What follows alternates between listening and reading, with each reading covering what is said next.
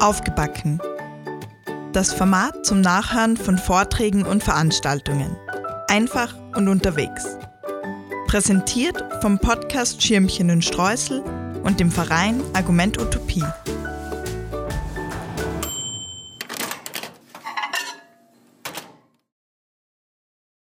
Kärnten, Koroschka 2020. Friede, Freude, deutscher Eintopf. Unter diesem Titel lud die Plattform Radikale Linke und der slowenische Club Wien am 16. Jänner 2020 vier Referentinnen zur Podiumsdiskussion ein. 2020 das Jahr der Jubiläen in Kärnten-Koroschka. Usterscher Treffen in Bleiburg-Blieberg im Mai, das Ulrichsberg-Treffen im September und die Landesfeierlichkeiten zum 10. Oktober. Einen umfangreichen Überblick zu den Hintergründen der deutschnationalen und geschichtsrevisionistischen Treffen, der Geschichte der Gegenproteste sowie aktuellen Entwicklungen bekommt ihr in den folgenden zwei Stunden. Alle weiteren Informationen am Ende oder auf Facebook und Instagram. Kärnten 2020 ähm, Im Jahr 2020 finden in Kärnten-Kroschka drei Jubiläen statt, die eine deutsch-nationale und geschichtsrevisionistische Erzählung aufrechterhalten. Zum einen das Usterscher Treffen in Bleiburg im Mai, eine Gedenkveranstaltung, die 10.000 bis teilweise 30.000 Teilnehmerinnen besuchen, um dort dem mit Nazi-Deutschland verbündeten faschistischen Usterscher Staat nachzutrauern. Dann zweitens das Ulrichberg-Treffen im September, eine Gedenkveranstaltung mit Veteranen der Wehrmacht und Waffen-SS, Neonazis und Burschenschaftern. Und die Landesfeierlichkeiten zum 10. Oktober, bei der die Volksabstimmung über den Verbleib Südkärntens bei Deutsch-Österreich sich zum 100. Mal jährt. Genau. Um diese drei Ereignisse historisch zu beleuchten, deren Aktualität zu besprechen und den Ausblick auf die Proteste im Jahr 2020 zu diskutieren, möchte ich äh, Vicky und Sabine vom AK gegen den Kärntner Konsens begrüßen. Ähm, Stefan, einen Genossen der Plattform Radikale Linke und ehemaligen Aktivisten der autonomen Antifa Koroschka und Annika vom AK Bleiburg-Blieberg. Danke für euer Kommen. Ähm, genau. Kurz davor möchte ich aber noch darauf eingehen, ähm, warum sich die radikale Linke so viel mit Kärnten beschäftigt und warum sich diese Ereignisse scheinbar zufällig alle in diesem Bundesland abspielen. Nicht ohne Grund bekommen Linke im Allgemeinen eher ein mulmiges Gefühl, wenn das Stichwort Kärnten fällt. Denn Kärnten-Goroschka nimmt, nimmt, im postfaschistischen Österreich mit seiner wirklich extraordinären Deutschtümelei eine ganz besondere Rolle ein. Der selbsternannte Sunshine State Österreichs täuscht mit so einer propagierten Idylle über tiefgreifende Konflikte hinweg, die das Bundesland und alle, die dort aufwachsen mussten und müssen, prägen. Am 10. Oktober 2020 ist der Tag, an dem sich die Kärntner Volksabstimmung, der Grund, warum Kärnten heute in dieser Form und mit diesen Grenzen existiert, zum 100. Mal jährt. Der Ausgang dieser Volksabstimmung und somit die Basis des heutigen Kärntens ist der sogenannte deutsche Sieg über einen mystifizierten slawischen Aggressor. Dieses Kärnten ist also aufgebaut auf einem Selbstbild, das sich primär durch ein Deutschsein ausdrückt. Dieses deutsche Selbstbild entlädt sich bis heute auf dem Umgang mit der slowenischsprachigen Minderheit sowie der massiven Verunglimpfung des Widerstands der Partisaninnen. Auch wenn sich seit den Zeiten Haiders, zumindest von offizieller Seite, ein bisschen was geändert hat in Kärnten und nur nach außen hin eher eine Friedens- und Versöhnungspolitik mit der slowenischsprachigen Minderheit forciert wird, finden sich unter allen geförderten Vereinen und Projekten zum Landesfeiertag immer noch jene deutsch-nationalen Heimatverbände und Landmannschaften, die in der Tradition einer Germanisierungspolitik und des Mythos des Kärntner Abwehrkampfes stehen und dadurch seit jeher auch antislowenische Ressentiments schüren. Ähm, während solche Verbände also ungehinderte Gedanken gut verbreiten können, wird gleichzeitig antifaschistischer Protest durch Behörden und Regionalpolitik regelmäßig schwer gemacht. Wir beginnen jetzt also in so einem chronologischen Ablauf äh, mit der Beleuchtung des 10. Oktobers und ich übergebe das Wort an den Genossen. Ja, genau. Also ich will jetzt einen kurzen historischen Abriss geben über den 10. Oktober. Also was da passiert ist, was wir daran kritisieren und dann abschließend auch noch ein bisschen was zu den Protesten sagen und zeigen, die zehn Jahre äh, rückliegend stattgefunden haben zum 90-jährigen Jubiläum. Ja, was ist eigentlich der 10. Oktober? Der 10. Oktober, das ist der Landesfeiertag, an dem an die Volksabstimmung von 1920 und den vorausgegangenen sogenannten Kärntner Abwehrkampf gedacht werden soll. Ich muss auch weiter drücken, gell? Ähm, und da finden dann im ganzen Land deutschnationale Gedenkfeiern statt, meist ausgerichtet in den einzelnen Ortschaften vom Kärntner Abwehrkämpferbund, kurz KAB. Und dieser Kärntner Abwehrkämpferbund, der wird auch im Handbuch des österreichischen Rechtsextremismus als rechtsextreme Vorfeldorganisation bezeichnet, vor allem weil er sich dadurch auszeichnet durch seine äh, totale Frontstellung gegenüber der äh, slowenischsprachigen Minderheit. Und es sind dann auch fast ausschließlich deutschnationale bis rechtsextreme Organisationen, die auch die Tafeln an der sogenannten Stätte der Kärntner Einheit im Klagenfurter Landhaushof, wo auch der Sitz des äh, Kärntner Landtags ist, äh, zieren. Also hier seht ihr die Stätte der Kärntner Einheit etwas farblich verschönert. Und neben dem Kärntner Abwehrkämpferbund finden sich dann dort auch Tafeln der Ulrichsberg-Gemeinschaft, über die wir auch noch äh, heute hören werden, oder auch des Kärntner Heimatdienstes. Und ich glaube, das deutet zum Einstieg schon mal ganz gut an, welchen Charakter dieser Landesfeiertag hat und dass diese Stätte der Kärntner Einheit nach wie vor so existiert, wie sie existiert. Ja, am 10. Oktober 2020, also dieses Jahr, jährt sich die Kärntner Volksabstimmung über den Verbleib Südkärntens bei Deutschösterreich zum hundertsten Mal und das Land Kärnten hat sich neben einem Veranstaltungsreigen und einem Sternmarsch, der dann unter dem Namen Fest der Täler am 10. Oktober äh, stattfinden soll, zumindest in den letzten Jahren bei den runden Jubiläen wurde dieser Festmarsch auch qualvollerweise live im Fernsehen übertragen. Und neben diesem Sternmarsch hat sich dann die Landesregierung auch noch was Besonderes einfallen lassen. Da gibt es neben einer Sonderbriefmarke, einer Hausfahnenaktion und einem Festabzeichen auch das Abstimmungsbier. Und vielleicht kommt ja auch noch der Abstimmungsspeck oder der Einheitsreindling hinzu, weil Kärnten hat ja einiges Kulinarisches aufzubieten. Aber was ist eigentlich unsere Kritik an diesem 10. Oktober und diesen Landesfeierlichkeiten?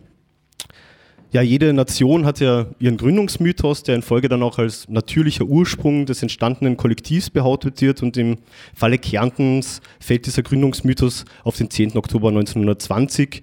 Und die Wahl, die an diesem Tag stattgefunden hat, die passenderweise auch dann Volksabstimmung genannt wird, definiert für die kommenden, definierte für die kommenden Jahrzehnte nicht nur ein nationalstaatliches Territorium, sondern eben auch, wer Volk ist und wer eben nicht. Denn ein Gründungsmythos, der bestimmt nicht nur, wann eine Gemeinschaft entstanden sein soll, sondern auch, wer dieser Gemeinschaft angehört, welche Kriterien für die Zugehörigkeit gelten und was diese Mitglieder der Gemeinschaft angeblich historisch, kulturell etc. verbindet. Und dass dieser homogene Volkskörper, der da behauptet wird, angesichts jahrhundertelanger Migration, permanenten kulturellen Austausches und historisch zufällig gezogener Grenzen ein eingebildeter Blödsinn ist. Das liegt zwar auf der Hand, aber das ändert leider nichts daran, dass das Denken in den Kategorien von Volk, Nation und Kulturgemeinschaft äußerst wirkmächtig ist und bis heute Herrschaft und Ausschluss legitimiert und herstellt. Und eines der Kriterien, das immer wieder für die Begründung einer angeblich natürlichen Gemeinschaft Jesus, herangezogen wird, das ist das der gemeinsamen Sprache und besonders im Falle Kärntens wird die eigene Identität zum Großteil über Sprache hergestellt. Der Grenzkonflikt, der nach dem Zerfall der österreichisch-ungarischen Monarchie stattgefunden hat in Kärnten, was jetzt nicht mal spezifisch Kärntnerisches ist, also es gab es ja auch im Burgenland oder ist generell gang und gäbe, wenn sich Nationalstaaten neu herausbilden, neue volkswirtschaftliche Funktionsräume entstehen und eben strittig ist, wo diese Grenzen verlaufen soll. Dieser Grenzkonflikt, der wird in der deutschnationalen Kärntner Geschichtserzählung als sogenannter Abwehrkampf gegen den slawischen Aggressor mystifiziert. Und dieser Abwehrkampf, also nur um das zu erwähnen, der war eine einzige militärische Niederlage. Also da gehört schon sehr viel äh, Selbstbewusstsein dazu, sich das irgendwie auch schön zu reden, weil die Abwehrkämpfer, das waren großteils Freiwilligenverbände äh, von reaktionären Soldaten, die sich nach dem Ersten Weltkrieg zusammengeschlossen haben. Die hatten der Armee des SAS-Staats eigentlich nichts entgegenzusetzen. So Klagenfurt wurde auch sehr schnell besetzt und das führte ja dann auch eben erst zu dieser Volksabstimmung. Und die Erzählung ist eben, also ihr seht es da auf dieser Grafik, dass das Ja zu A, also das Ja also man sagt halt, die Leute, die da leben, sollen jetzt über den Verbleib, also welchen Nationalstaat sie angehören, sollen sie selbst entscheiden. Und dieses Ja zu A, dieses südliche Abstimmungsgebiet, das habe eben gezeigt, dass dieses Land ein deutsches ist. Und ähm, ganz ungeachtet dessen haben auch ganz viel, ein Großteil der Kärntner Slowenen in diesem Gebiet für den Verbleib bei Österreich entschieden. Einerseits, weil die Propaganda ihnen die Wahrung und Entfaltung ihrer Rechte und Kultur versprach und andererseits sprach sie auch die Republik Österreich als demokratische Staatsform zum Beispiel mehr an als wie ein jugoslawisches Königreich. Und doch gleich nach der Volksabstimmung setzte die deutsch-nationale Regierung in Kärnten eine Welle von Repression und Vertreibung gegen die slowenischsprachige Bevölkerung in Gang. Schon im November 1920, also wenige Wochen nach der Volksabstimmung, hatte Landesverweser Arthur Lemisch, also Landesverweser ist sowas wie der jetzige Landeshauptmann, der hat in einer Landessitzung erklärt, Zitat, nur ein Menschenalter haben wir Zeit, diese Verführten zum Kärntnertum zurückzuführen. Mit deutscher Kultur und Kärntner Gemütlichkeit wollen wir, wenn Schule und Kirche das ihre tun, in einem Menschenalter die von uns vorgesteckte Arbeit geleistet haben. In weiterer Folge wurde dann die slowenischsprachige, die slowenischsprachige Intelligenz, also Lehrerinnen, Beamte, Geistliche sowie auch missbeliebige politische Aktivistinnen des Landes verwiesen und die während der Monarchie aufgestellten zweisprachigen Ortstafeln wurden entfernt. Die slowenische Sprache wurde aus den Schulen hinausgedrängt und slowenische Kulturvereine wurden finanziell ausgehungert und den slowenischen wirtschaftlichen Vereinigungen, also Genossenschaften und Sparkassen am Land, denen wurden Deutsche entgegengesetzt. Und 1927 wurde eine Bodenvermittlungsstelle des Kärntner Heimatbunds gegründet, welcher gezielt mit der Ansiedelung von Deutschen im slowenischsprachigen Gebiet begann. Nur vielleicht zur Erklärung, der Kärntner Heimatbund, das war ein Zusammenschluss von christlich-sozialen, deutschnationalen und auch der Sozialdemokratie, äh, die aus der Landesagitationsleitung hervorgegangen ist. Und diese Landesagitationsleitung hat eben damals bei der Volksabstimmung für den Verbleib bei Deutsch-Österreich geworben. Also kurzum, mit dem 10. Oktober wurde eine deutsche Volksgemeinschaft in Kärnten etabliert, die alles assimilieren oder germanisieren will, was nicht in dieses elitäre Bild passt.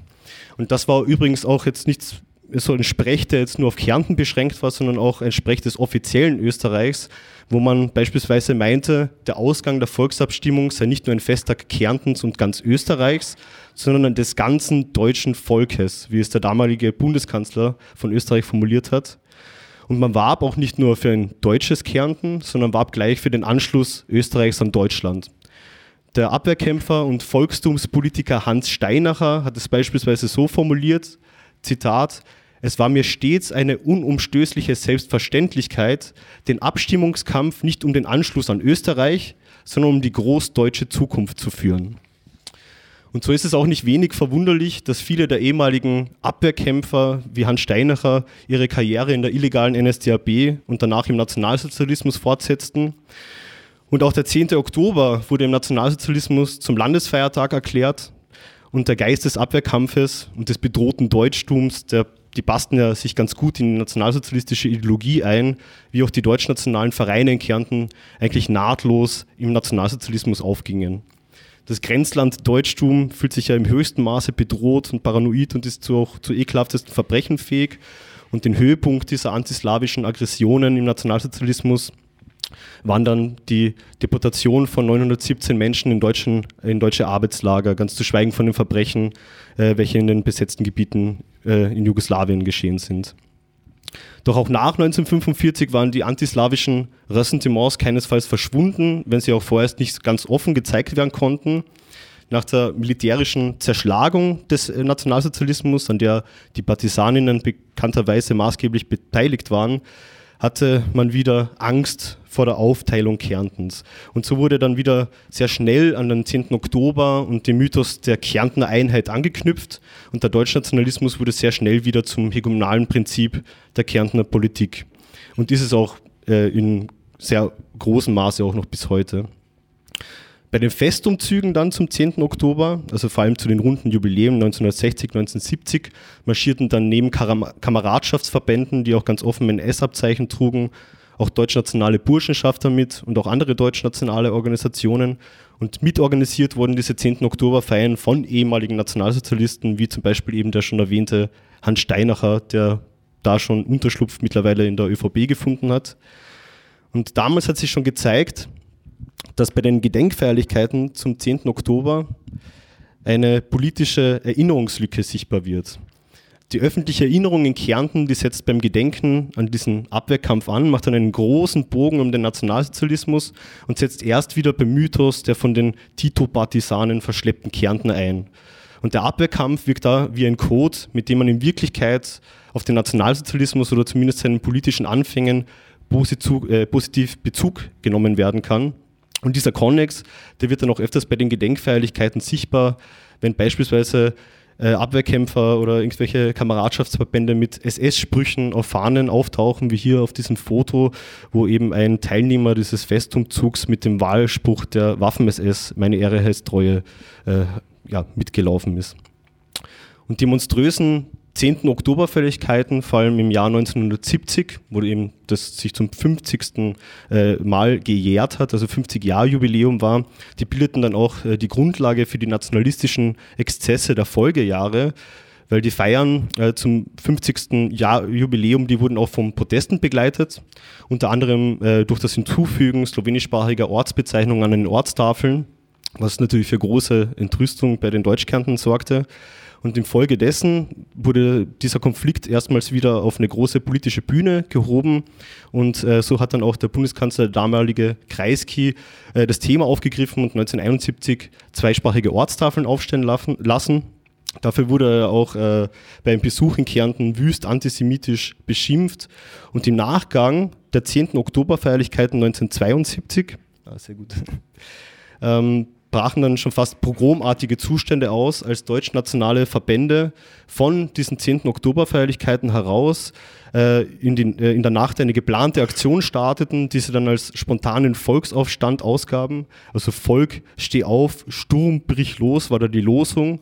Und das führte dann zum sogenannten Ortstafelsturm, wo hunderte Fahrzeuge mit aufgeblendeten Lichtern Karawanen bildeten äh, und von Ort zu Ort fuhren, die slowenischen Tafeln mit, also die Ta Ortstafeln mit slowenischen Bezeichnungen ausrissen, teilweise mit äh, Ketten an ihre Autos gebunden durchs Land schleiften und äh, dann auch zum Schluss an vor der Kärntner Landesregierung einen Haufen slowenischer äh, Ortstafeln bildeten. Und es kam da auch zu dieser Zeit zu gezielten Einschüchterungen und Übergriffen an Kärnten Slowenien, vor allem an jene, die sich aktivistisch für Minderheitenpolitik einsetzten, also die Einlösung des im, Staats, äh, im Staatsvertrag geregelten äh, Artikel 7 einsetzten und der gleichnamige Film Artikel 7 Unser Recht, der zeigt auch ganz gut mit historischen Aufnahmen und auch Interviews, wie bedrohlich die Situation während diesem Ortstafelsturm gewesen ist. Auch wenn alle Parteien den Deutschnationalismus im Kärnten betonen und auf der Klaviatur antislowenischer Ressentiments spielten und spielen. Äh, die Sozialdemokratie hat sich da beispielsweise äh, immer sehr hervorgetan, legte dieser Umstand auch zuletzt die Grundlage für den Aufstieg der FPÖ unter Jörg Haider, der auch noch im Wahlkampf 2006 plakatierte, Kärnten wird einsprachig. Und dementsprechend sahen dann auch die 10. Oktoberfeierlichkeiten zu dieser Zeit aus. Und zum 90-Jahr-Jubiläum organisierten wir deshalb dann als Gruppe, also als autonome Antifa Koroschka gemeinsam mit anderen antifaschistischen Gruppen Gegenproteste gegen dieses 90-Jahr-Jubiläum. Das war mal ähm, einmal zum einen am 9. Oktober Proteste gegen die offiziellen Feierlichkeiten der Landesregierung äh, im Landhaushof, von dem das Boulevard dann als Antifa-Randale zu berichten wusste und eine Demonstration gegen einen zeitgleich stattfindenden Kommerz deutschnationaler Burschenschafter im Klagenfurter Konzerthaus. Und dann gab es noch am 10. Oktober eine Kundgebung und einzelne Aktionen gegen den Landesfestumzug. Beispielsweise wurde auf der Festtribüne ein Transparent entrollt mit der Ausschrift Eure Tradition, Massaker, Vertreibung, Deportation. Und die Aktivistinnen, die dieses äh, Spruchband entrollten, wurden sehr schnell von umsitzenden Wutbürgern und Zivilpolizei überwältigt, auf eine nahestehende Polizeiwache geschleppt und dort von Beamten misshandelt. Da gibt, dazu gibt es auch, falls das Leute interessiert, einen längeren Rechtshilfebericht auf der Seite. Das ist jetzt ein bisschen sperrig, no10oktober.blogsport.de. Da kann man das nachlesen. Da finden sich auch andere Berichte zu den Protesten damals und auch weiterführende Texte. Und zu empfehlen, falls ihr euch irgendwie tiefer gehender mit der Materie beschäftigen wollt, äh, sind auf jeden Fall auch die vom slowenischen Club in Wien herausgegebenen Broschüren. Der Kärntner spricht Deutsch und dann auch die Neuauflage davon die feiern zum 10. Oktober in Kärnten. Ähm, die man hier ausborgen kann. Ja, man kann sie hier ausborgen. Und genau, das wäre jetzt mein Teil. Zum Abschluss würde ich noch gern ein kurzes Video von, den, von der kleinen Zeitung zeigen, die nochmal die Proteste dort äh, genau schön zusammengefasst haben.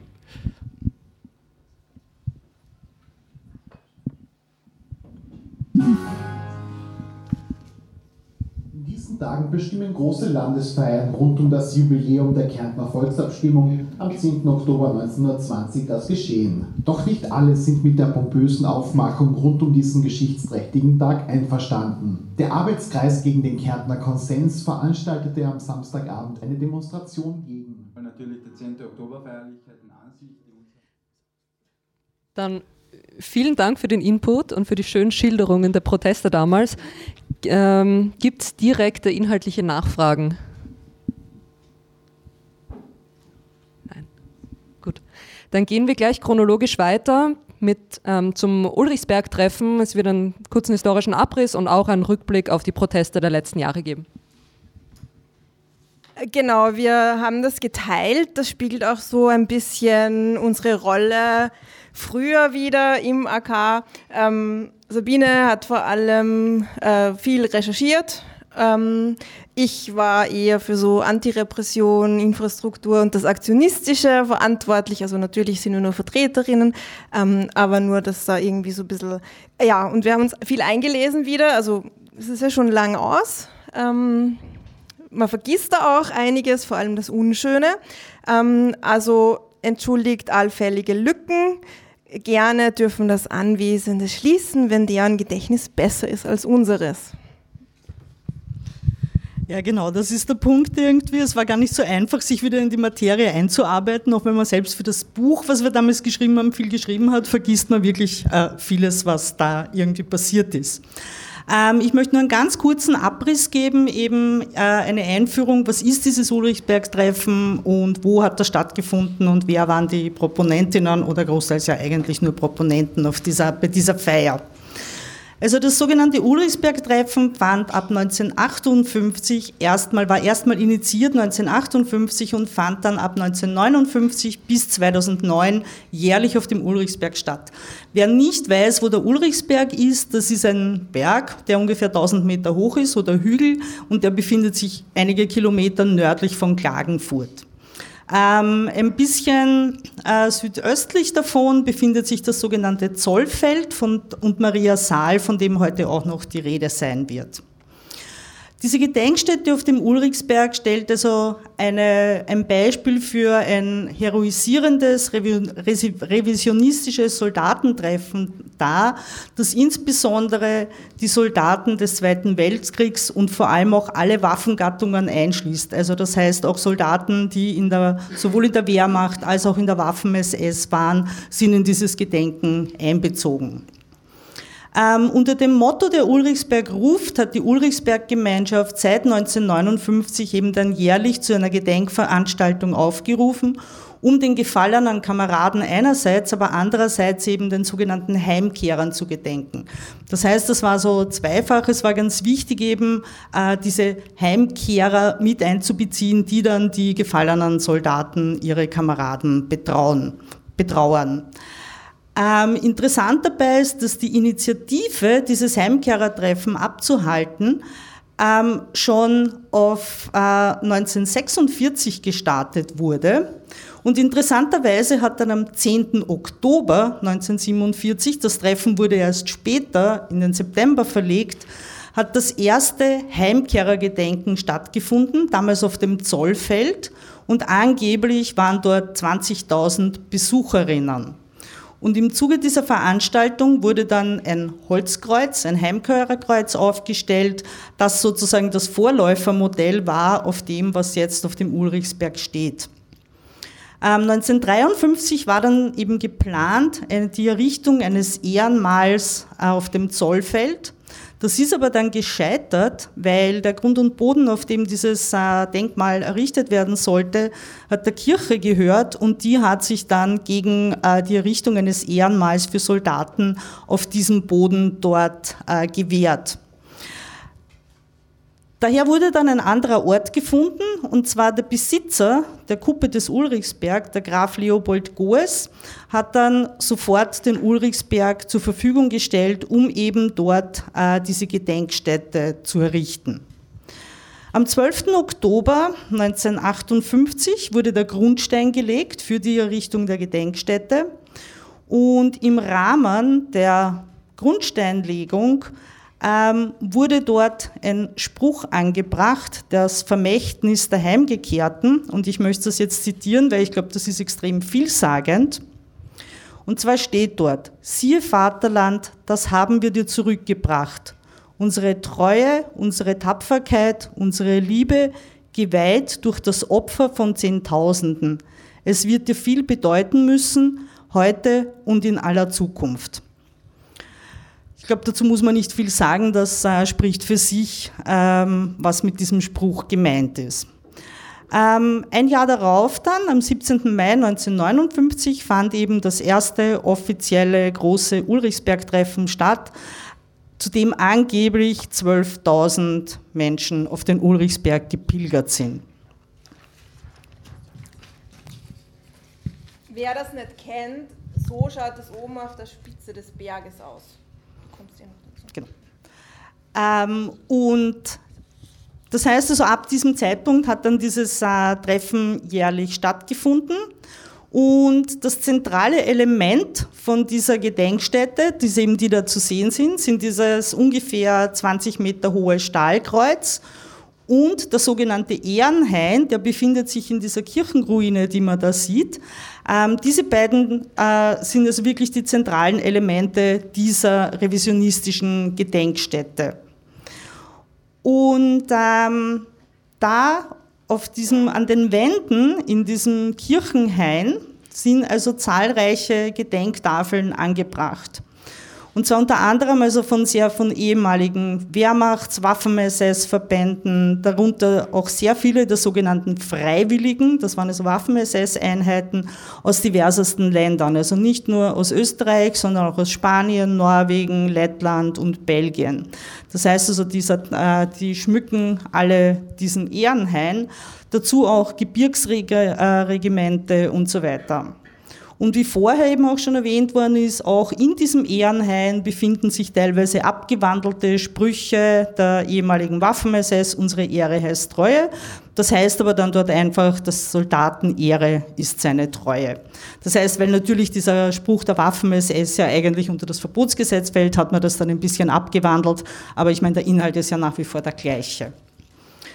Ähm, zudem befinden sich dort auch Tafeln von den Ritterkreuzträgern. Das heißt also, wer das nicht weiß, die Ritterkreuzträger wurden von Adolf Hitler irgendwie speziell ausgezeichnet für die Tapferkeit vor dem Feind und äh, besondere ähm, soldatische Leistungen. Hervor hervorragende Truppenführung heißt das sozusagen.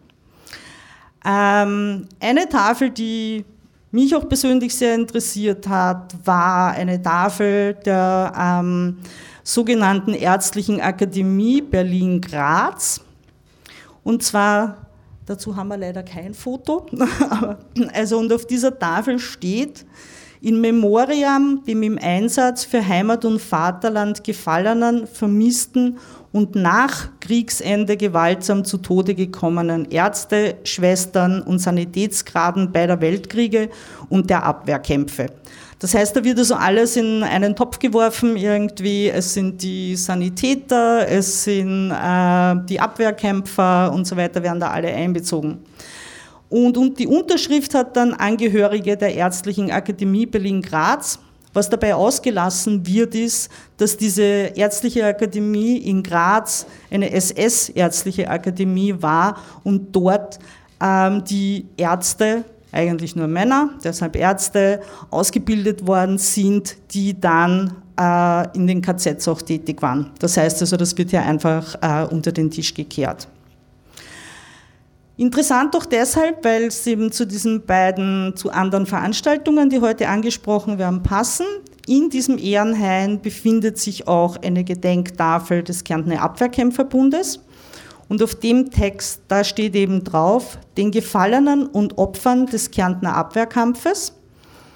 1918 bis 1920 in Dankbarkeit gewidmet.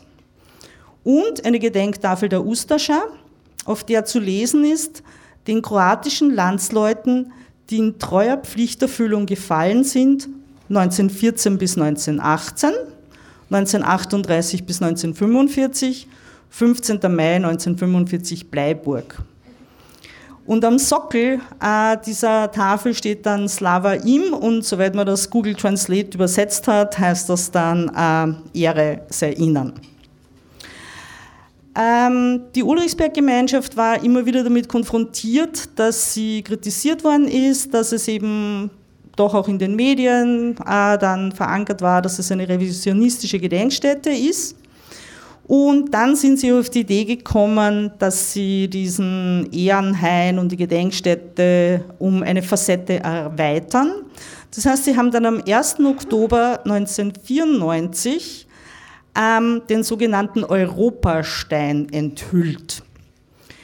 Und ähm, ich möchte jetzt kurz ein Zitat vorlesen äh, aus der Rede, die bei der Einweihung dieses Europasteins gehalten wurde.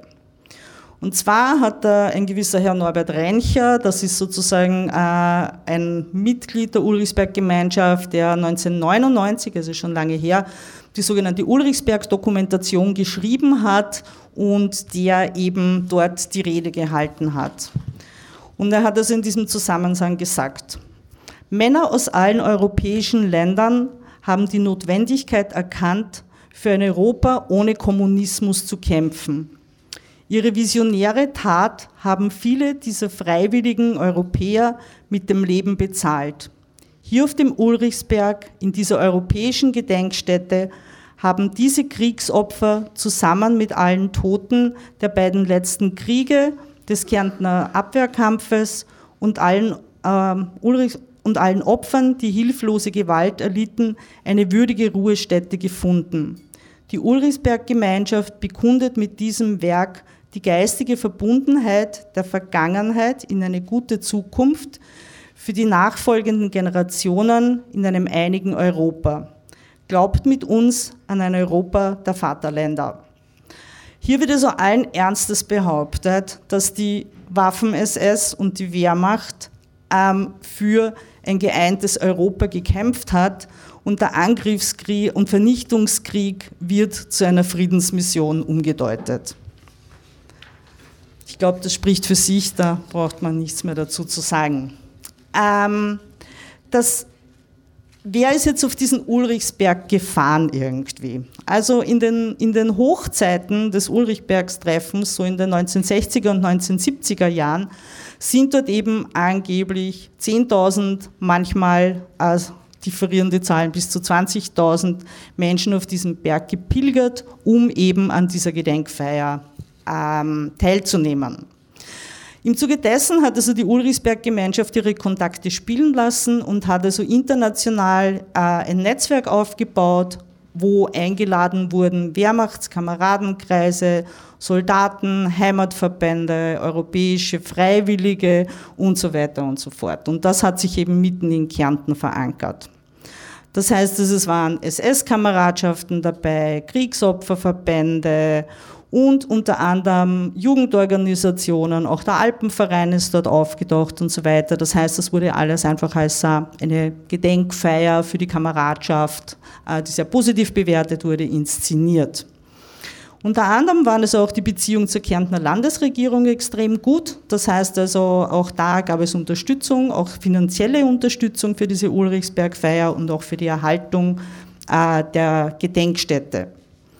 Und aufgrund dessen, dass die Ulrichsberg-Gemeinschaft eben dieses extreme nahe Verhältnis auch ähm, zur Waffen-SS gehabt hat, hat das auch äh, Neonazis angezogen, sehr rechtsaußenstehende Organisationen sowie die Burschenschaften der RFS, also Ring Freiheitlicher Studenten und so weiter, sind alle auf diesem Berg gebildet.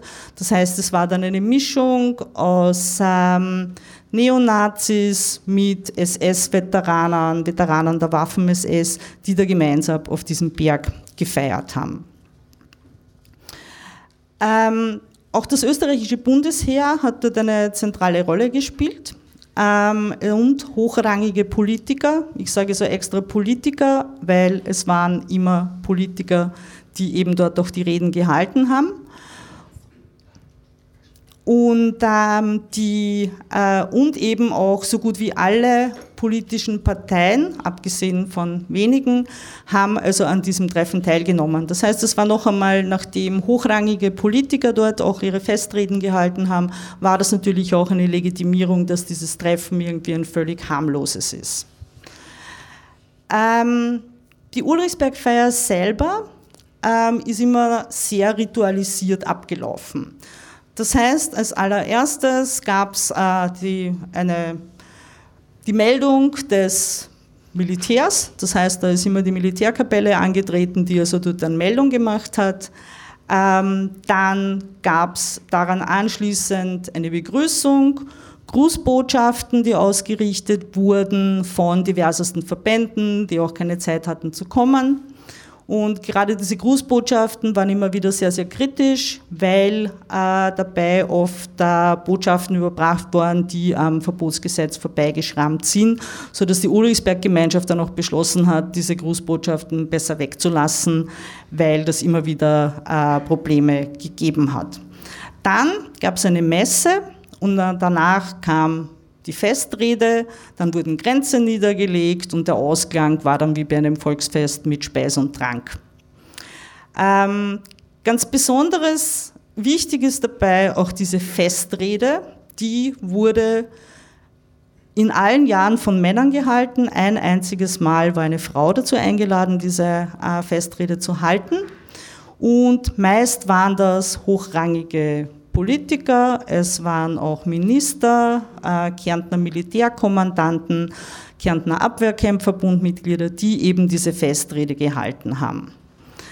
Und ähm, diese Festrede hat sich eigentlich immer nur in ihrer Radikalität oder in ihrem Explizitsein voneinander unterschieden. Es ging immer darum, den gefallenen Soldaten zu, zu gedenken, die Heimkehrer zu ehren und so weiter und so fort. Das heißt also, es war immer der revisionistische Gedanke da, es gab immer die antislowenischen Ressentiments und so weiter. Und das Bundesheer hat eben zum Abschluss dieser Feierlichkeiten dann äh, gespielt. Es wurde das Kärntner Heimatlied oder das Soldatenlied. Ich hatte einen Kameraden angestimmt. Und dann wurden sowohl bei dem Stahlkreuz als auch beim, im Ehrenhain Grenzen niedergelegt. Äh, die, das Bundesheer hat sich darum gekümmert und hat dann dort auch Ehrenwachen an diesen, bei diesen Gedenktafeln äh, bei den Grenzen gehalten.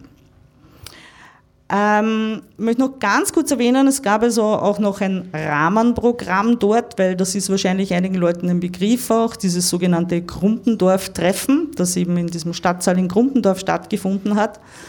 Das war ein Treffen hinter verschlossenen Türen, wo man sich also nicht mehr um Mäßigung bemühen musste, so wie am Berg teilweise selbst, ähm, dieses, äh, dieser Kameradschaftsabend war großteils oder maßgeblich von der K4, eine ehemalige Organisation der Waffen-SS, äh, organisiert und dort hat es dann eben Raum gegeben für den Gedankenaustausch zwischen den äh, Alten, den sogenannten Alten und den ehemaligen Waffen-SS-Lern und den Neonazis und den Burschenschaftern. Da ist man normalerweise nicht hineingekommen, weil das hat also nur ähm, auf Einladung funktioniert, dass man eben dort in diesen Saal hinein konnte.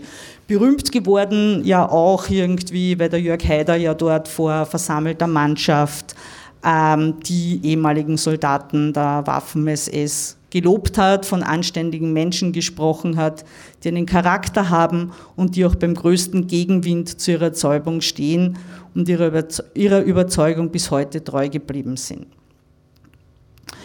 Ähm, im letzten Jahr der Proteste oder dann für uns im letzten Jahr der Proteste, also im Jahr 2009, ähm, aufgrund unserer Recherchen, der vielen parlamentarischen Anfragen, die im Zuge der Proteste auch im äh, Parlament gestellt wurden, mit der Unterstützung unserer Recherchen eben, ähm, hat dann die Tatsache, dass der ehemal, der damalige äh, Präsident der Ulrichsberg-Gemeinschaft im Internet Nazi-Devotionalien vertrieben hat, hat dann offensichtlich das Fass zum Überlaufen gebracht und der damalige Verteidigungsminister Norbert Darabosch hat per Dekret, also das gilt als Dienstanweisung, ähm, dem Bundesheer verboten, offiziell an dieser Feier teilzunehmen. Das hat der Ulrichsberg-Gemeinschaft in gewisser Weise das Genick gebrochen, weil die, das Militär hat also jetzt nicht nur die Musikkapelle gestellt und das Rahmenprogramm organisiert, sondern sie haben schon früher auch die Wege auf diesen Ulrichsberg hergerichtet, haben sie fahrbar gemacht und am Tag der Feier selbst haben sie sich darum um die gesamte Infrastruktur gekümmert. Es gab sehr viele ältere Herren und Damen, die an dem Treffen teilweise teilnehmen wollten. Ähm, das Militär hat mit Militärfahrzeugen, die nicht mehr, die Leute, die nicht mehr gehen konnten, auf diese Kuppe hinaufgebracht, auf dem Berg hat, wenn es geregnet hat, Zelte aufgestellt und so weiter und so fort und hat sich gekümmert. Das heißt, für die Ulrichsberg-Gemeinschaft war das der Knackpunkt, dass sie eigentlich dieses Treffen auf dem Berg nicht mehr in der vorherigen Form stattfinden lassen konnten. Und auch, also was für die Ulrichsberg-Gemeinschaft besonders betrüblich war, ähm, das war ja genau 2009. Ich habe vorher gesagt, äh, 1959 war die erste Gedenkveranstaltung. Das heißt, sie mussten 2009 ihre 50-Jahr-Feier absagen. Ähm, das heißt jetzt nicht, dass es keine Ulrichsberg-Gedenkveranstaltungen mehr gibt. Diese finden nicht mehr auf dem Berg direkt statt, sondern jetzt auf dem Zollfeld beim Herzogstuhl. Und ehrlich sagen muss ich sagen, ich habe das jetzt nicht mehr weiter verfolgt, aber es sind sicher Leute in dem Raum hier, die auch an, in den folgenden Jahren an den Protestveranstaltungen beteiligt waren. Und äh, auch die Wiki hat sich das noch einmal angeschaut, wie die Proteste dann weitergegangen sind. Ja, so einmal ein kurzer Abriss zu der Geschichte dieses Ulrichsberg-Treffens und die Wiki, wie sie schon vorher gesagt hat, wird jetzt was über die Proteste und die Veranstaltungen nach 2009 noch erzählen. Ähm, vielleicht schließe ich gleich an, ähm, wie die Feier vermutlich jetzt abläuft, also seit 2012. Die findet eben am, am Zollfeld statt, beim Herzogsstuhl. Äh, das ist quasi in Sichtweite des Ulrichsbergs, also auch im Norden von Klagenfurt, also im, ja.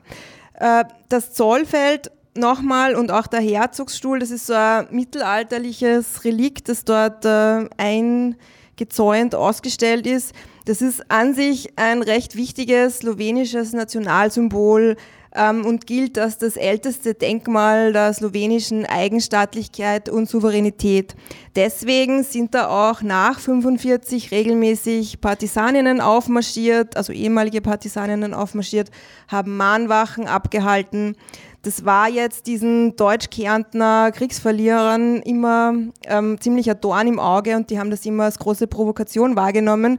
Das heißt, ab 2010 sind sie dann zurück zu diesen Wurzeln zum Herzogsstuhl gegangen. Ähm, das ist natürlich infrastrukturell viel einfacher, weil das einfach an der Bundesstraße liegt. Es kommen circa 300 Leute, Pi mal Daumen, schon auch mit internationaler Einbettung. Also Leute aus Italien ist zumindest, sind zumindest belegt von den letzten Jahren. Es findet auch so dieser kleine Devotionalienverkauf statt. Und danach fahren die Leute schon auch, aber auch sehr informell auf den Berg rauf, also direkt auf dem Ulrichsberg. Es gibt auch Rahmenprogramm, Bootsfahrt als Abrundung. Äh, Presseservice Wien hat äh, Fotos von 2019 online, wer sich das anschauen mag. Es gibt auch Leute, die sicher da sind, die die letzten zwei Jahre da ein bisschen mehr dazu erzählen können. Vielleicht ergibt sich das später einfach noch. Ich komme jetzt zu dem Protestteil. Also, dass so ein revisionistisches Treffen nicht bestehen darf, das versteht sich von alleine. Ähm, es ist jetzt nicht so, dass äh, wir 2005 die ersten waren, die jetzt diese Idee hatten, da was dagegen zu tun. Ähm, es gibt jetzt diese erwähnte Ulrichsberg-Dokumentation von, von der Ulrichsberg-Gemeinschaft und in der sind auch recht gut die Proteste dagegen dokumentiert. Ähm, Zum Beispiel, dass in den 50er Jahren Genossinnen der KPÖ eine Flugblattaktion durchgeführt haben oder in den 70er Jahren hat die landwirtschaftliche Kooperative Longomai ähm, auf das Treffen am Ulrichsberg aufmerksam äh, gemacht. Die haben dort ihre, also die züchten Schafe und die haben dann ihren Schafen, die haben die da rauf auf den Berg äh, die Denkstätte zuscheißen lassen. Gibt es auch einen historisch äh, sehr spannenden Film dazu. Und dann passiert äh, 97 ein einschneidendes Erlebnis. Ähm, in diesem Jahr hat nämlich die Gedenkstätte ähm, das Kommando Sala äh, heimgesucht. Da wurden sehr viele Gedenktafeln zerstört. Die Ruine wurde besprayt mit dem Spruch, äh, der Tod ist ein Meister aus Deutschland. Ähm, und diese Aktion ist Wochen, wenn nicht Monate lang in jetzt äh, Kronenzeitung und Co. Äh, diskutiert worden. Also ähm, es war natürlich total inakzeptabel für alle. Also es haben sich dann reflexartig, ich habe die Liste, die SJ, die Grünen, das DÖF, der Falter sofort distanziert.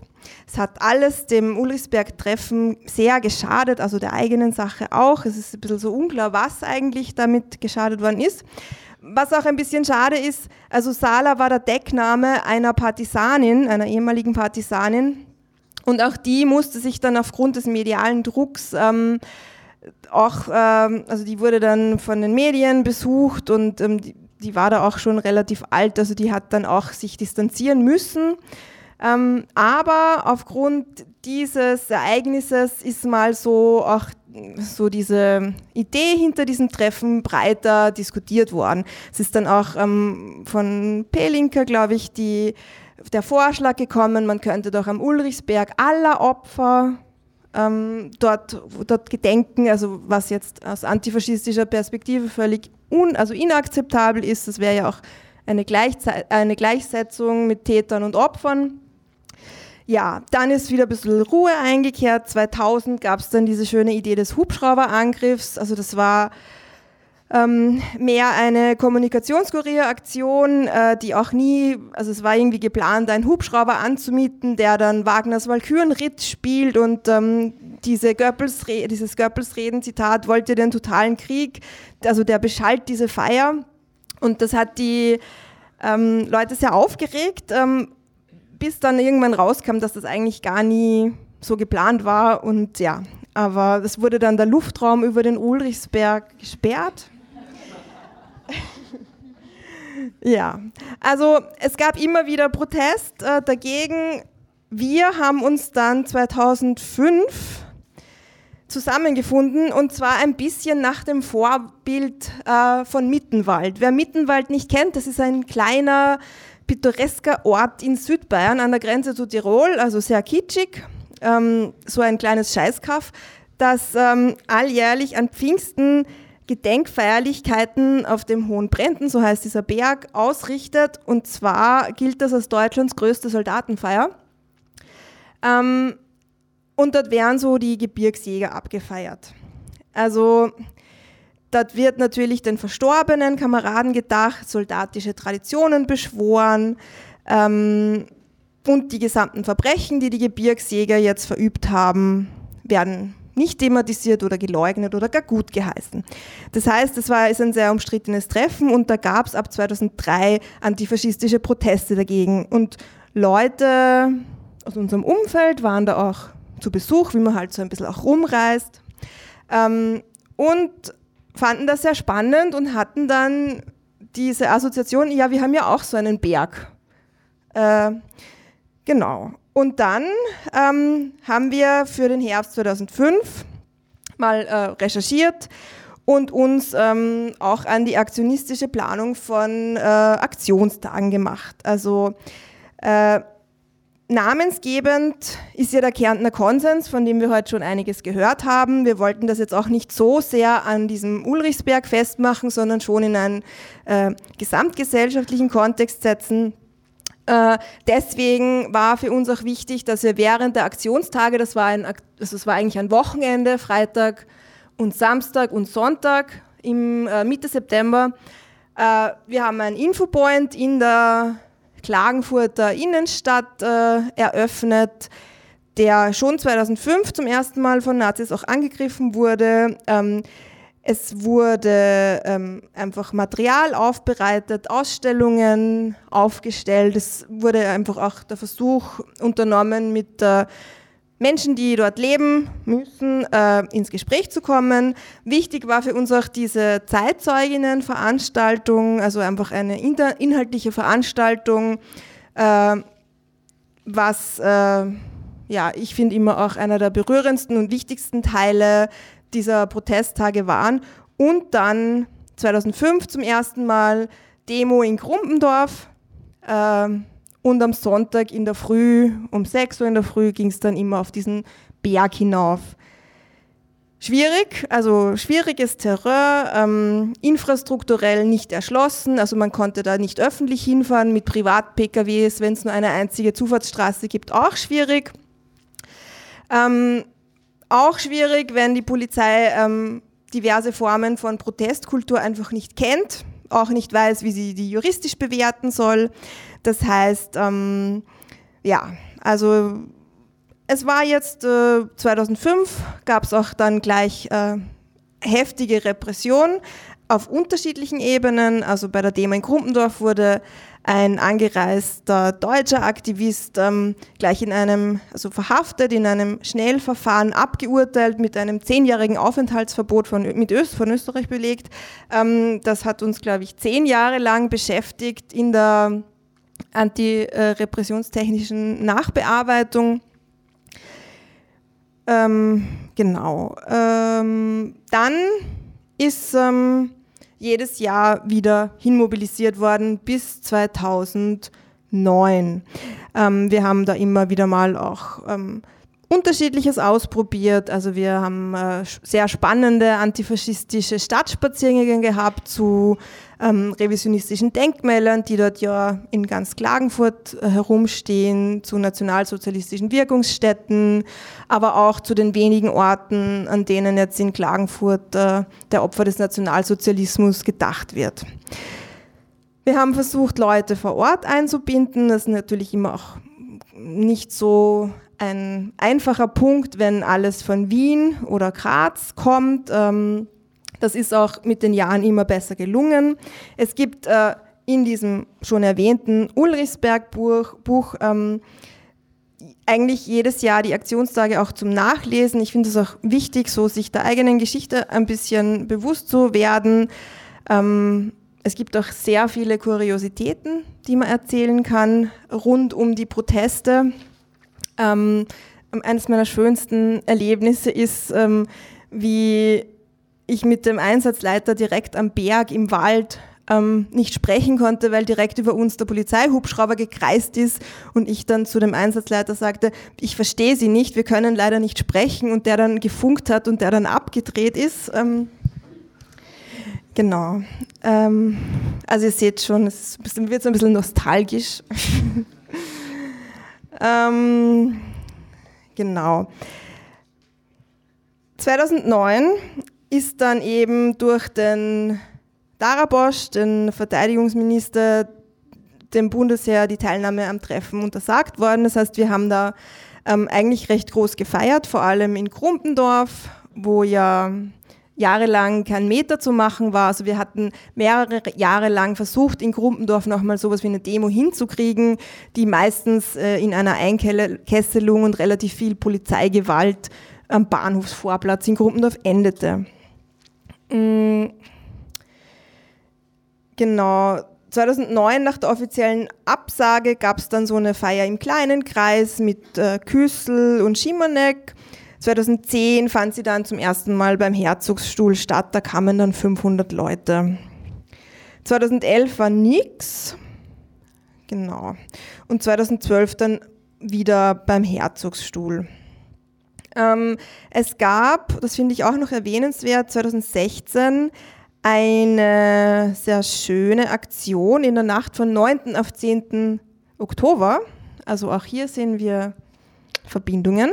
Ähm, einen, also Farbbeutelwürfe auf den Ehrenhain. Da sind äh, relativ viele Tafeln beschmutzt worden und nach wie vor sind sie ähm, beschmutzt. Ähm, leider hat das recht viel Repression nach sich gezogen. Es gab alleine 40.000 Euro ähm, Ermittlungskosten, weil ähm, die Polizei in Kärnten nichts Besseres zu tun hatte, als im gesamten Ehrenhain DNA-Abnahmen zu machen. Der Schaden beläuft sich von der Ulrichsberg-Gemeinschaft aber auf ca. 2000 Euro. Urteil, äh, Diversionen, Geldstrafe und eine bedingte Haftstrafe. Genau. Ähm ja, also ich habe jetzt so teilweise sehr viel ausgelassen, Bombendrohungen gegen den Bus, der in Wien zur Abreise bereit war, Richtung Ulrichsberg Proteste, ähm, den Nazistress, die vielen Angriffe auf ähm, Antifas. Jo, ich würde aber trotzdem mal einen Punkt machen. Dann vielen Dank für die spannenden Infos und für die auch krassen und auch sehr skurrilen Anekdoten zum Ulrichsberg. Und jetzt hören wir noch den Input vom AK Bleiburg. Okay, ich werde versuchen, schnell zu sein. Ähm, ich werde aber trotzdem chronologisch anfangen. Das heißt, anfangen mit, ähm, wer sind Ustascha und wie ist diese Bewegung entstanden.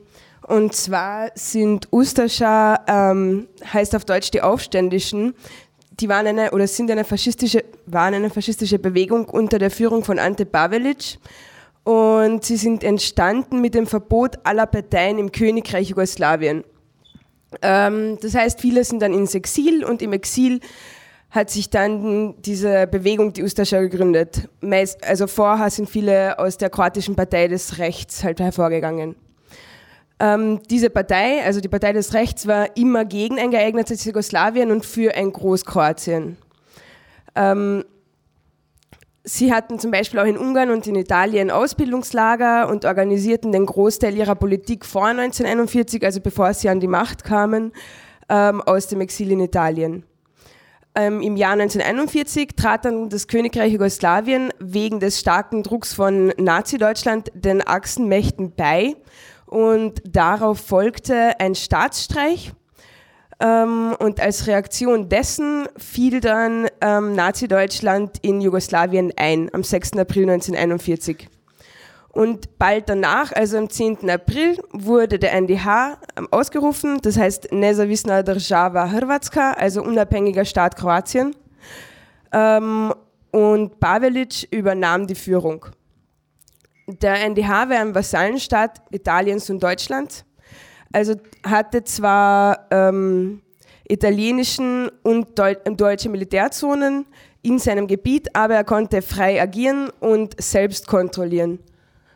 Ähm, das Dunkle ist der NDH-Staat. Alles, was so entweder gestreift ist oder da so hell ist, das war vorher das Königreich Jugoslawien. Also das sind so verlorene Gebiete, beziehungsweise Militärverwaltungsgebiet Serbien und das war dann der NDH. Ähm,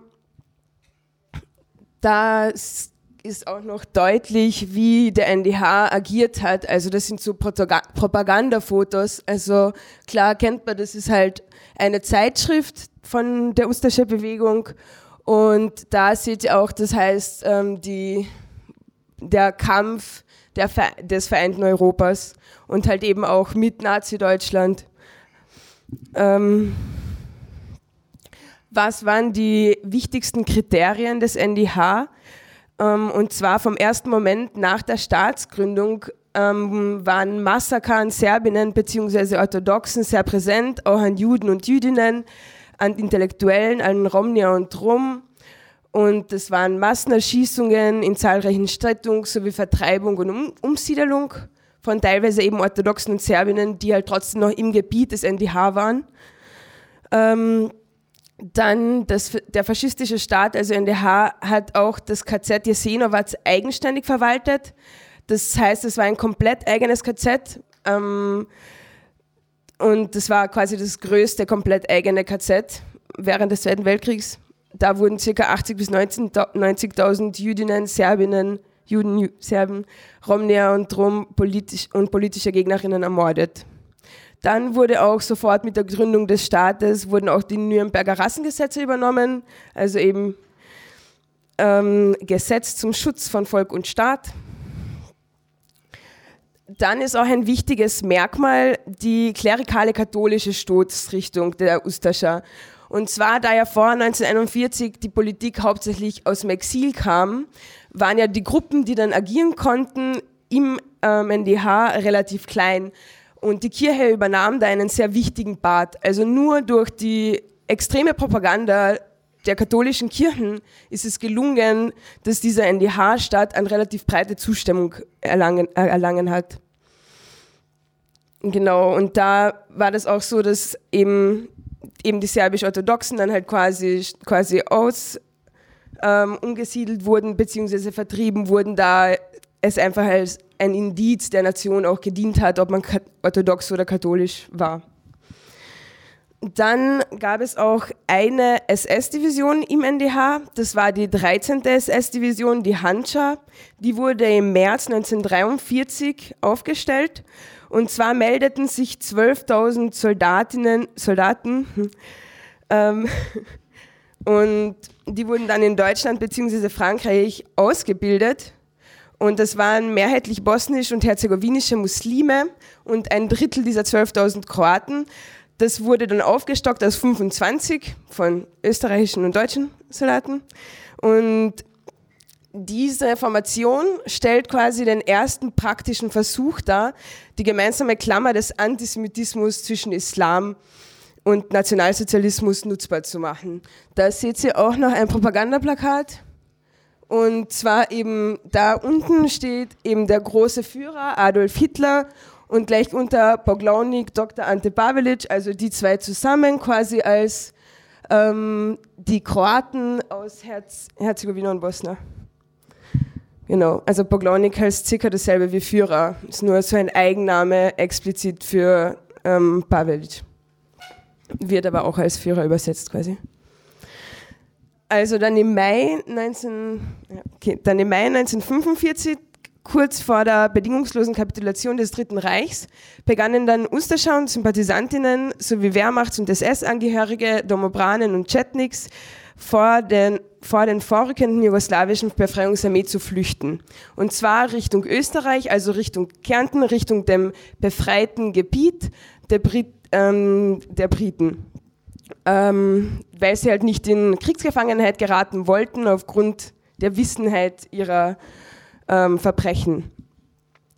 Ähm, und sie stießen dann eben auf Bleiburg. Also das ist da, wo der, der rote Punkt ist, das ist das Leubacher Feld, Libuschke Polja bei Bleiburg-Bliburg und eben durch Jugoslawien, also jetzt auf dieser Karte Slowenien, eben zu diesem, eben ins britisch befreite Gebiet ähm, und wollten sich halt eben dort den Briten ergeben.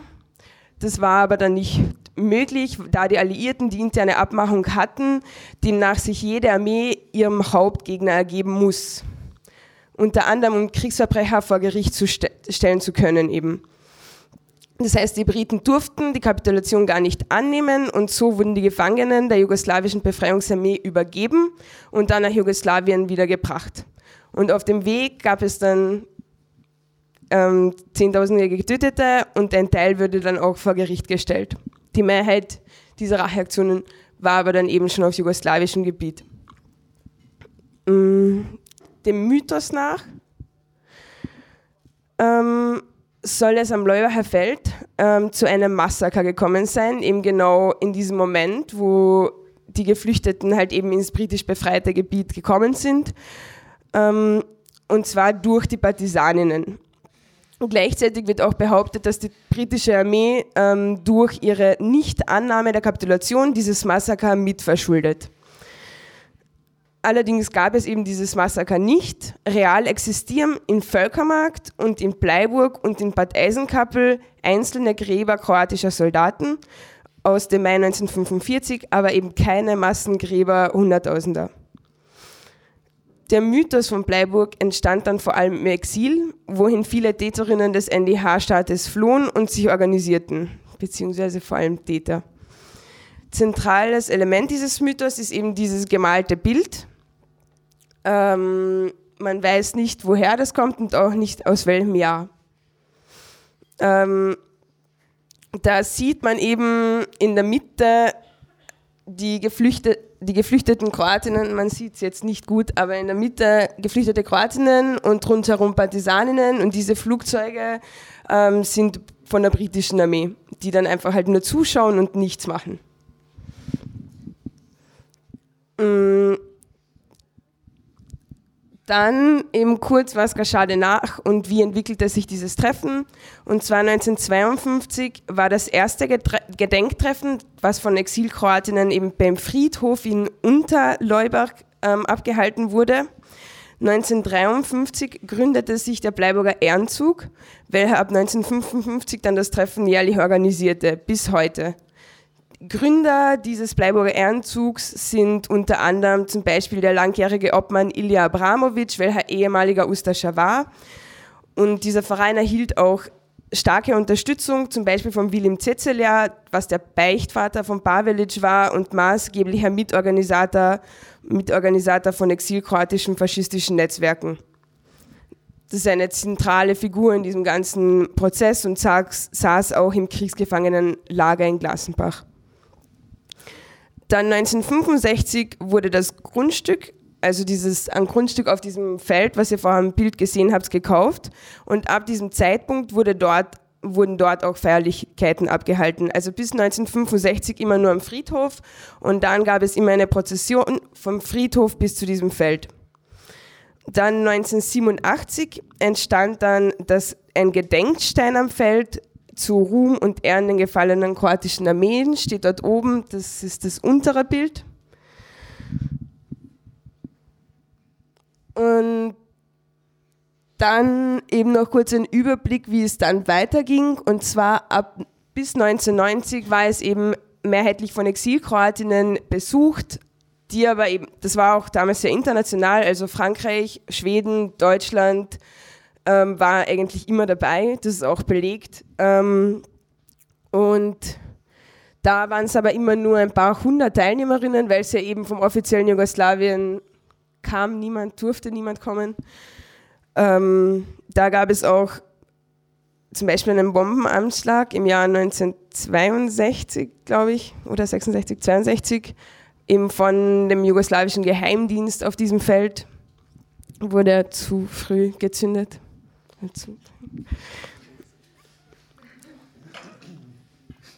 Ähm, warum dann eben dieser Sprung von eben relativ wenig Leuten bis relativ viel Leuten? Das ist halt gleichzeitig das Datum ähm, der, Kapital oder der Auflösung Jugoslawiens. Und im sozialistischen Jugoslawien gab es halt offiziell nur das Gedenken an einen antifaschistischen Freiheitskampf. Ähm, unter Franjo Tutschmann etablierte sich dann ab 1990 schließlich die Opferthese im kroatisch-nationalen Narrativ und wurde zum staatstragenden Element, ermöglicht durch die verstärkte Miteinbeziehung der exilkroatischen Communities und ihre Erzählungen der Geschehnisse. Ähm, es kam zu diesem Begriff ähm, Pomirba, was so viel heißt wie Versöhnung. Äh, da wurden zum Beispiel das KZ Jasenovac wurde mit Bleiburg verglichen das ist so ähnlich wie die Versöhnungspläne von Franco. Und da, wurden, da wurde eben auch vorgeschlagen, okay, man Ustascha und Partisaninnen beerdigt man im selben Grab und so weiter, weil ja beide für, das, für die kroatische Sache gekämpft hätten. Eben dann ging es weiter, im 1991 waren dann eben schon über 1000 Teilnehmerinnen und das steigerte sich bis 1965 eben auch im Fernsehen das Treffen übertragen wurde. Dann wurde sogar eine Schirmherrschaft übernommen. Sabor ist das Parlament. Also es ist ein kroatisches Wort oder ist in Kroatien das Parlament. Ähm, und dann gab es eben immer einen Ehrenschutz vom Parlament, dann im 2012 bis 2015 nicht. Da war die, das Parlament geführt von ähm, Sozialdemokratinnen. Dafür war aber die, dann ab 2015 die Präsidentin vom HDZ, so wie Franja Tutschmann auch vom HDZ sie ist, ähm, war. Ähm, 2015, wo es ja eben 70 Jahre seit 1945 war, war eben auch so ein Jubiläumsjahr. Da waren 30.000 Teilnehmerinnen dort und heuer rechnet man mit bis zu 40.000 Teilnehmerinnen, weil eben dieses wieder Jubiläum ist, zwar 75 Jahre seit diesem Massaker. Ähm, seitdem, also seit dem Zerfall Jugoslawiens bzw. seit dem Jugoslawienkrieg, ist neben der Zurschaustellung von Symbolen der Ustascha und des NDH ähm, auch das Glorifizieren von einzelnen Kriegsverbrechen oder militärischen Verbänden aus dem Jugoslawienkrieg und das Zeigen von deren Emblemen und Fahnen Bestandteil der Feiern. Von 2004 bis 2008 wurde dann eine Gedenkstätte noch ausgebaut. Das war unter Jörg Haider aber auch die lokalen SPÖ, SPÖler sprachen sich für einen Ausbau aus und dadurch um mehr Tourismus. Ähm, genau so schaut das jetzt aus. Eben diese Gedenkstätte wurde gebaut. Diese Gedenkstätte wurde gebaut, das steht das ganze Jahr einfach dort und wird halt dann ein, einmal im Jahr eben genutzt. Hier oben findet dann eben auch die Messe statt. Und da rechts daneben ähm, ist dieser Gedenkstein, dieses, dieses Hauptmerkmal. Ähm, ähm, jetzt komme ich noch kurz zum Charakter der Feierlichkeiten und wer alles dort ist. Und zwar, die Leute treffen sich eben zuerst am Friedhof in Unterleibach, dann gibt es eine Prozession ähm, und dort findet dann eben eine Messe statt, so wie Reden. Ähm, die Feier hat sich in den letzten Jahren stark gewandelt. Also früher waren da Bierzelte. Ähm, seit 2018 ist sowas zum Beispiel verboten. Ähm, seit 2003 war es eine kirchliche Feier und seit 2019 dann wieder nicht mehr, also für 16 Jahre. Und die Vielzahl von den faschistischen Symbolen hat dadurch auch abgenommen, ähm, weil die Polizei auch genauer hinschaut, weil es jetzt halt eine politische Kundgebung ist und keine kirchliche Feier mehr. Ähm, jetzt habe ich eben noch ein paar Bilder ähm, damit ihr das genauer seht. Also hier sieht man recht gut, eben wie, wie wichtig auch die Kirche ist und wie das auch eingebunden wird. Eben hier, so wie früher, eben der Kärntner, äh, der Kärntner Heimatdienst, Bleiburger Ehrenzug im, in der Mitte und eben dahinter die Nonnen, davor der Kardinal oder der Bischof. Ähm, dann hier sehen wir noch den kroatischen ähm, Kardinal, Erzbischof von Sada, der wollte zum Beispiel das Referendum, ähm, in dem Sadoms Prem legalisiert werden sollte, das ist der faschistische Gruß der Ustascha. Ähm, der hatte die Messe im Jahr 2018 gehalten. Ähm, dann hier sieht man ähm, Tomislav Karamarko, das ist der kroatische Vizepremier. Ähm, es sind sehr oft sehr viele Politikerinnen ähm, vor Ort, teilweise auch eine Woche früher oder so weiter, weil es halt dann doch zu viel Negativschlagzeilen macht, aber eigentlich gehört sich schon, dass jeder hingeht, weil es einfach etwas sehr Breites ist. Wenn halt 40.000 Kroatinnen hinkommen, ist halt sehr etabliert. Ähm, dann der Typ in der Mitte, der. Ähm, das ist der Velimir Bujanec. Das ist ein kroatischer Neofaschist und Journalist und outete sich auch während des Bürgerkriegs als ustascher Anhänger. Ähm, dann sieht man, dass auch Idis dort sind, beziehungsweise Leute, die das Lambda-Symbol tragen auch. Ähm, dann hier seht ihr auch einen Neonazi, und zwar Markus Frntic. Das ist im Jahr 2012 ähm, der ist auch bei Blood and Honor. Ähm, dann hier seht ihr noch, da seht ihr auch im Hintergrund, dass da halt noch die Bierzelte sind. Das ist dann natürlich, was da auch ein bisschen anders, weil du dann halt nach der Messe in dieses Bierzelt gehst und dort halt irgendwie Leute weniger sehen ähm, und du dich halt einfach Papier trinken kannst und dann machen kannst, was du willst. Und auch die Polizei in Kärnten hat zum Beispiel behauptet, dass eben, der, wenn ein Hitlergruß am, am Leubacher Feld gemacht wird, ist es kein Hitlergruß, sondern ein kroatischer Gruß. Ähm, und dadurch war es einfach legitimiert, dass man halt dort sowas machen darf. Ja. Ähm, und dann voriges Jahr war zum Beispiel auch noch äh, Tomislav Sunic dort. Das ist ein Antisemit und Rassenideologe und kandidierte für die Europawahl und hat unter anderem für die NPD geredet, für die IDIS geredet, für den Dritten Weg geredet. Ja, voll. Ich wäre somit dann am Ende und übergebe an dich. Ja, danke schön. Vielen Dank für eure Beiträge. Das war jetzt sehr viel Info, aber ich glaube, wir haben einen sehr argen Eindruck davon bekommen, was in Kärnten immer noch alles möglich ist und warum wir das nicht unkommentiert lassen wollen. Ähm, genau, deswegen werde ich noch ganz kurz einen Ausblick auf mögliche Proteste in und gegen Kärnten dieses Jahr geben. Ähm, die Plattform Radikale Linke hat sich letztes Jahr erstmals an den Protesten gegen das Usterscher Treffen in Bleiburg beteiligt und gemeinsam mit anderen Gruppen eine Demo in der Nähe der Zufahrtsstraße zum Leubacher Feld organisiert. Ähm, genau, damals gab es trotz der sehr kurzfristigen Mobi und der sehr undankbaren Anfangszeit, 9 Uhr in der Früh, irgendwo am Arsch von Bleiburg, einen doch sehr ausdrucksstarken Demonstrationszug. Ähm, dabei kamen immer wieder Besucherinnen des Fascho-Treffens mit kroatischen Nationalfahnen in Seh- und Hörweite. Sie provozierten damals auch mit Ulja-Rufen, das ist ein Bezug auf eine Großoffensive der kroatischen Armee- und Polizeieinheiten während des Jugoslawienkrieges, bei der eine Vielzahl an Kriegsverbrechen vorgekommen ist. An den Protesten letztes Jahr ähm, beteiligten sich sowohl Personen aus der Bleiburger Zivilbevölkerung als auch antifaschistische Gruppen aus dem Rest Österreichs, Slowenien und Kroatien.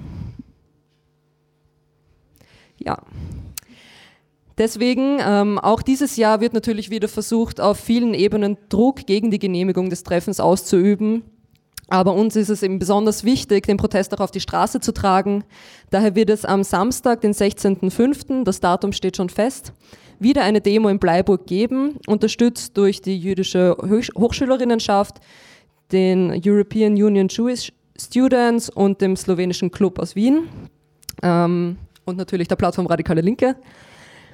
Die Mobilisierung soll, nach dem, was wir heute alles gehört haben, ähm, sich nicht nur auf Bleiburg beziehen, sondern so einen Bogen spannen und den ganzen Kärntner Konsens und auch die, das 100-jährige Jubiläum der Volksabstimmung thematisieren.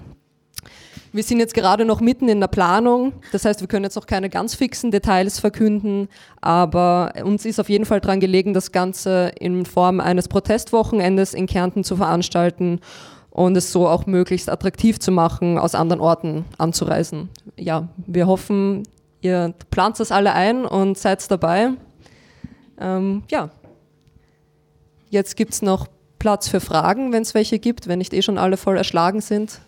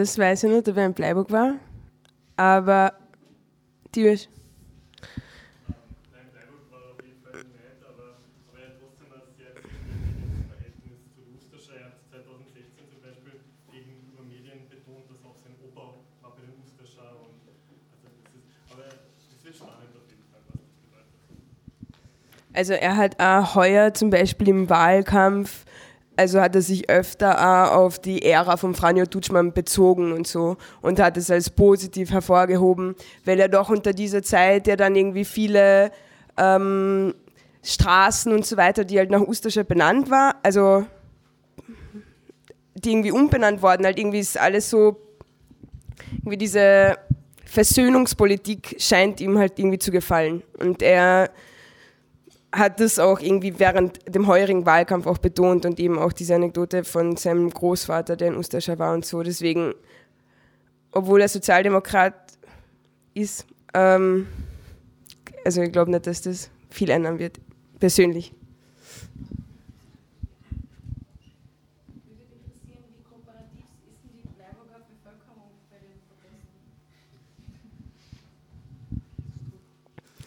Ja, wir haben das im voriges Jahr, war es halt nur einen Monat, vor, also wir haben eigentlich eineinhalb Monate vor der, vor, vor der Feierlichkeit ähm, haben wir mit der Planung der Demo quasi begonnen. Das heißt, es war sehr wenig Zeit, auch die Personen vor Ort zu mobilisieren, beziehungsweise da irgendwie mehr, mehr zu machen. Ähm, heuer probieren wir auf jeden Fall auch die Broschüre, wird vorgestellt in St. Jakob und in St. Johann und in St. Michael, um auch einfach die Leute vor Ort auch einzubeziehen. Und es ist ja nicht so, also teilweise eben die Partisaninnenverbände ähm, haben ja auch schon Gegendemonstrationen gemacht oder haben ja auch schon mobilisiert dagegen und so weiter. Die haben zum Beispiel voriges Jahr haben sie dann einfach eine Woche vor dem Treffen in Bleiburg auch eine Demo gemacht. Ähm, also ich glaube, es ist irgendwo schon vorhanden, irgendwie, dass irgendwas dagegen gemacht wird, aber die Leute haben einfach wenig Bezug dazu, weil die Leute auch nicht wissen, was dort auf diesem Feld passiert. Also es ist einfach irgendeine Messe von Leuten aus Kroatien, aber du weißt, also niemand, also ich habe es auch 23 Jahre lang nicht gewusst, obwohl ich im Nachbarsort lebe, aufgewachsen bin. Gibt es diese schwindige Sache von diesem Bürgermeister? Äh, voll und es ist ja eben heuer im Jahr 2020 ist ja, hat eben das Land Kärnten irgendwie so ein relativ großes Budget, Budgettopf halt irgendwie bereitgestellt für Projekte, ähm, die für jegliche Projekte. Eigentlich wird ziemlich viel und ziemlich alles gefördert. Ähm, und etwas, was auch passiert ist, dass in Bleiburg versucht wird, ähm, erstens ein Museum zu gestalten, wo man das irgendwie aufarbeiten kann was genau halt in Bleiburg passiert ist. Und zweitens wird halt jetzt heuer auch ähm, eine so Veranstaltungen werden, sind ausgeschrieben worden, wo sich halt auch Personen bewerben können, um dort vorzutragen und so weiter, um, das, um dieses Ustasche-Treffen aus möglichst vielen Richtungen beleuchten zu können. Ähm, ja. Und der Bürgermeister hat sich aber auch mit dem KHD und auch mit einem Ustascher Anhänger aus der Schweiz, Stier Bandic, ähm, getroffen. Also die haben sich eben auch zu dritt in Bleiburg getroffen und haben halt irgendwie darüber geredet, wie heuer dieses Treffen ausschauen wird. Und es hat dann auch Facebook-Posts gegeben und so freundliche Kommentare dazu, was irgendwie schon auch irgendeine Aussage, also so ganz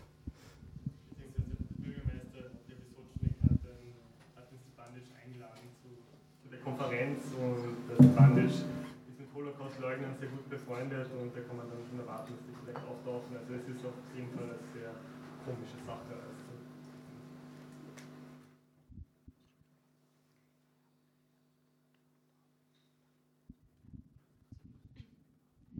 Wenn es jetzt keine Fragen mehr gibt, dann würden wir jetzt in einen informellen Rahmen übergehen. Und ich sage nochmal Danke für eure Beiträge und danke für eure Aufmerksamkeit. Bis zum nächsten Mal.